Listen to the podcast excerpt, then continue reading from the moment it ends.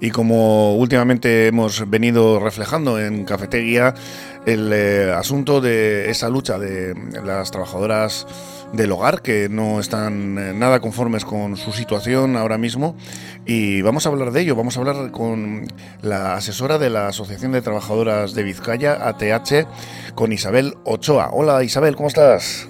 Bien, muy bien.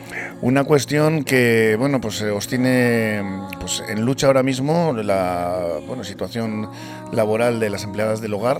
Mm, en agosto del 85 pues había un decreto que no recogía las reivindicaciones de las empleadas domésticas y a partir del 86 un grupo de mujeres creáis la Asociación de Trabajadoras del Hogar de Vizcaya con el objetivo de que bueno se exijan cambios legales, ¿no? que reconociesen condiciones más justas de vuestro trabajo, eh, reconociendo el empleo doméstico como cualquier otro. En, noviembre de 2011 cambió la legislación y bueno, pues tampoco equipara en derechos a las trabajadoras del hogar, pero sí mejora sobre el papel muchas de las condiciones de trabajo. Y bueno, pues resumiendo, ahora ha habido algunos otros cambios, pero concretamente con el de septiembre de 2022 eh, parece que se han mejorado cosas, pero también quedan cosas por mejorar, ¿no, Isabel?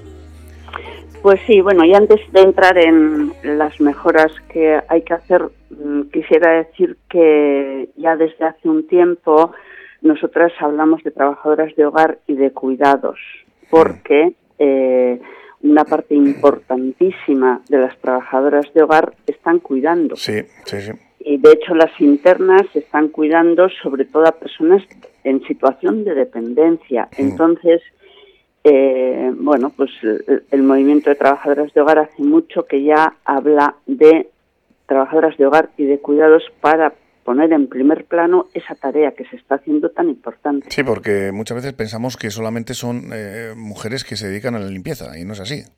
Bueno, eh, cualquiera que mm, mire un poquito eh, cuando se va por la calle paseando con una silla de ruedas, pues un porcentaje enorme de las personas que van eh, paseando a las personas, en fin, que no pueden moverse, que necesitan apoyos, pues son, son trabajadoras de hogar y de cuidados. Entonces, bueno, pues yo creo que la, la visión de la trabajadora de hogar como quien limpia pues es algo que es una realidad, por supuesto. En el trabajo externo son un poquito más de la mitad quienes no tienen responsabilidades de cuidado y lo que hacen es las tareas del hogar, pero incluso en el trabajo externo casi la mitad están cuidando.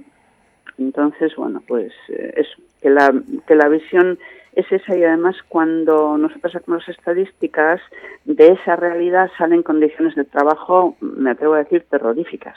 Mm, sí, porque son casi todos inmigrantes que están atendiendo a un coste muy bajo, ¿no? Sobre todo a personas mayores. Claro, a un coste muy bajo y personas que necesitan atención muchas horas al día. Entonces, esas jornadas que nos salen enormes tienen que ver con que se está depositando bajo su responsabilidad la atención a, a las personas que, como digo, no se pueden valer por sí mismas y de ahí traen cola muchas cosas, no solo jornadas muy altas, sino gente que no descansa a la noche porque le despiertan continuamente las personas que está atendiendo y luego muchos problemas de salud laboral. O sea, al no afrontar la realidad de que están haciendo lo que están haciendo, no se les dan formación ni medios para poder, eh, bueno, pues si tienes que mover a una persona, primero, muchas veces una sola persona no puede moverla, pero incluso hay técnicas para no destrozarse los hombros, la espalda.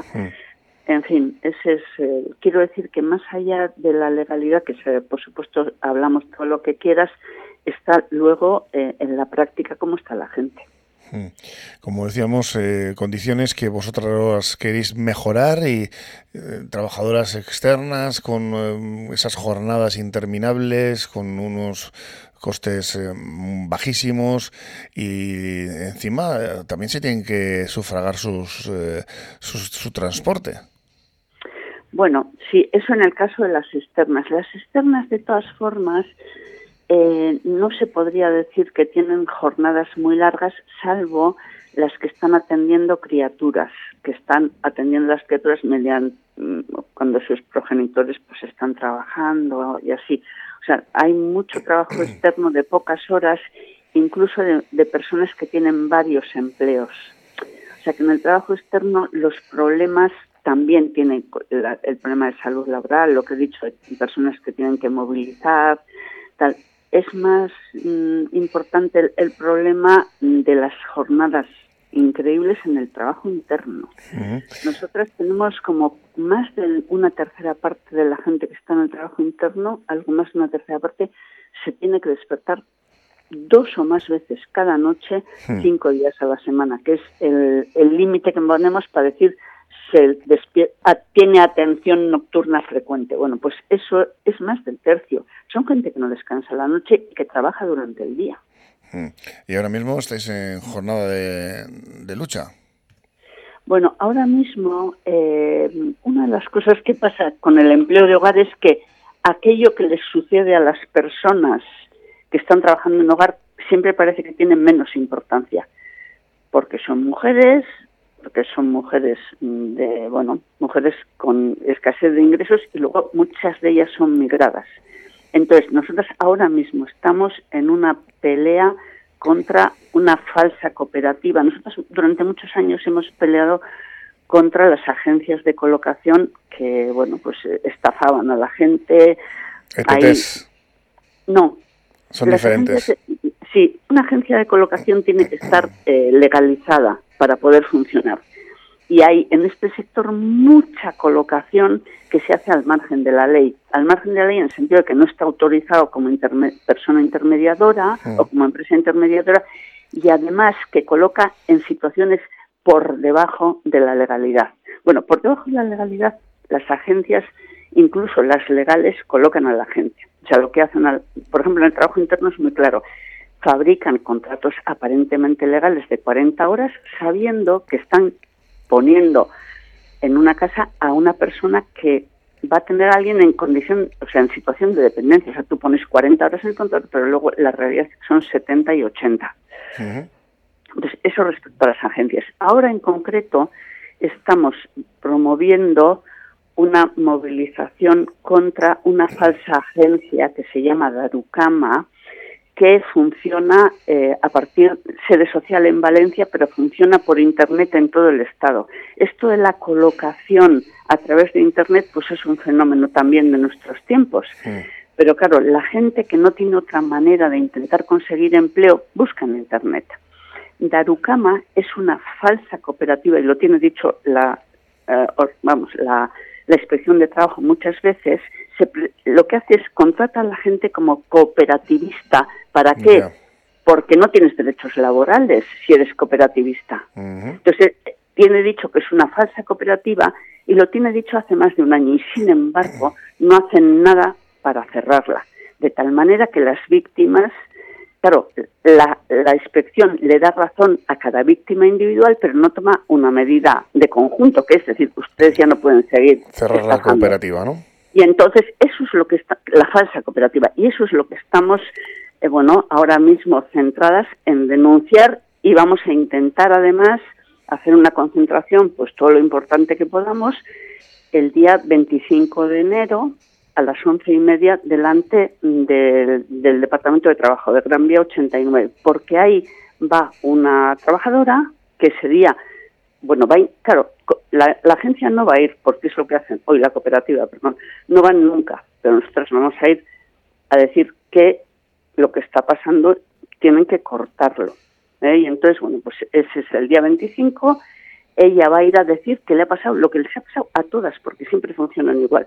Y es, te colocan en una casa muchas veces como interna, esta iba como interna te dicen que no puedes descansar el fin de semana si ellos no mandan una sustituta.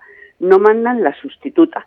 Cuando la gente se harta y dice que va a abandonar el empleo, y que la cooperativa también, por supuesto, lo que hacen es de amenazarle con denunciarle por abandono, porque claro, si estás cuidando a una persona en situación de dependencia, ¿cómo la vas a dejar sola? Entonces, la gente cuando nos viene lleva no sé cuánto, pues no sé cuánto tiempo sin descansar un solo día. Entonces, esta le pasó eso, aguantó un mes, nunca le mandaban sustitutos, siempre se tenía que quedar en la casa y dijo, yo esto ya no puedo más. Entonces, bueno, pues mm, ese es, eh, vamos, que en realidad es una cooperativa pirata, pero que no lo digo yo, Darukama. Lo dice la, la, inspección de trabajo, pero esto no lleva consigo decir, vale. Ya, no las cierran. Claro, entonces tú no te das por satisfecha diciendo, bueno, pero nos han reconocido que no éramos verdaderas cooperativistas, que éramos trabajadores por cuenta ajena, porque de una en una esto no se arregla. También está Cruz Azul, ¿no? La Cruz Azul es una empresa de servicios que la inspección tiene dicha que es una sola con Darukama. Es decir, la Cruz Azul es la que gestiona el contrato con la familia es, eso que la gente cuando se mete en Internet, ¿quiere usted un excelente cuidado con sus mayores? La Cruz Azul se lo proporciona. Contratan con la Cruz Azul. La Cruz Azul eh, pide tres meses de adelanto. Las cifras concretas no las sabemos porque en general, claro, la familia a la trabajadora no le cuenta qué ha pagado, pero creemos que es en torno a los 2.000 euros al mes un poquito más quizá. Entonces, tres meses de anticipación. Y luego la Cruz Azul, que es lo mismo que Darukama, aunque tengan formalmente personalidad diferente, nombres diferentes, incluso domicilios diferentes en Valencia, antes estaban en el mismo domicilio. Pero luego eh, se, bueno, cambiaron de domicilio para no llamar tanto la atención, porque bueno, es que son delincuentes. ¿eh? Entonces, lo que hicieron fue, eh, la Cruz Azul eh, contrata con la familia y Darukama, la cooperativa falsa, proporciona la trabajadora. Pero a nosotros nos ha venido gente que cuando estaba desesperada y decía, que yo quiero descansar, no dijeron que me iban a mandar sustitución para el fin de semana. Cuando hablaban, hablaban indistintamente con la Cruz Azul y con Darukama. Porque es todo lo mismo. Lo que pasa es que ahora, a partir de denuncias, van perfeccionando el invento, han cambiado eh, del domicilio social de una y de otra, ya te coge siempre alguien que se identifica como cama cuando llamas como trabajadora, supuestamente es tu cooperativa, pero luego eh, la Cruz Azul también es lo mismo y eso está dicho por el acta de la inspección de trabajo una y otra vez. El tema es que esta vez vamos a decir, plon, se acabó, que la cierren. Pues si te parece, porque vamos terminando ya, nos, nos agota el tiempo la entrevista. Desde 1991 recordamos que tenéis un servicio gratuito de asesoría legal con el fin de informar a las trabajadoras de cuáles son sus derechos y la forma de reclamarlos. Y Isabel, también recordar esa concentración. Sí, e, exactamente. El día 25 de enero a las once y media en Gran Vía 89 hijo, sería estupendo que se animase mucha gente que pueda, porque hay otra que estará trabajando, a acudir y hacer presente esa reivindicación, por supuesto. Pues recordamos, va a ser el día 29 de enero. 25. 25, de enero a las... Que es miércoles ¿Mm? a las once y media de la mañana en Gran Vía 89. Once y media de la mañana en Gran Vía 89.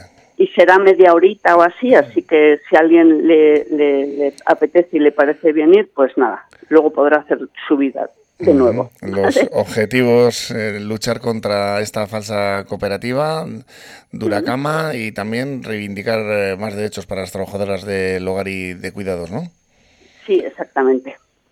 Pues Isabel, un placer eh, tenerte aquí en los micrófonos de Portu Radio y pues intentar pues transmitir lo que tenéis que vosotras pelear ahí y, eh, pues aquí nos tenéis para cualquier otro tipo de cuestión que vayáis realizando. Isabel Ochoa, asesora de la Asociación de Trabajadoras de Vizcaya, más conocida como ATH, eh, luego hay una L por ahí.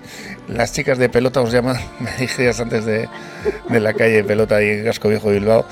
Y nada, os deseo, os deseamos eh, pues eso, que mejoren todas las condiciones y Sorionak por esa lucha que estáis manteniendo. Vale, bueno, muchas gracias, ¿eh? Eskerrik asko, bueno, arte. Agur, zuei.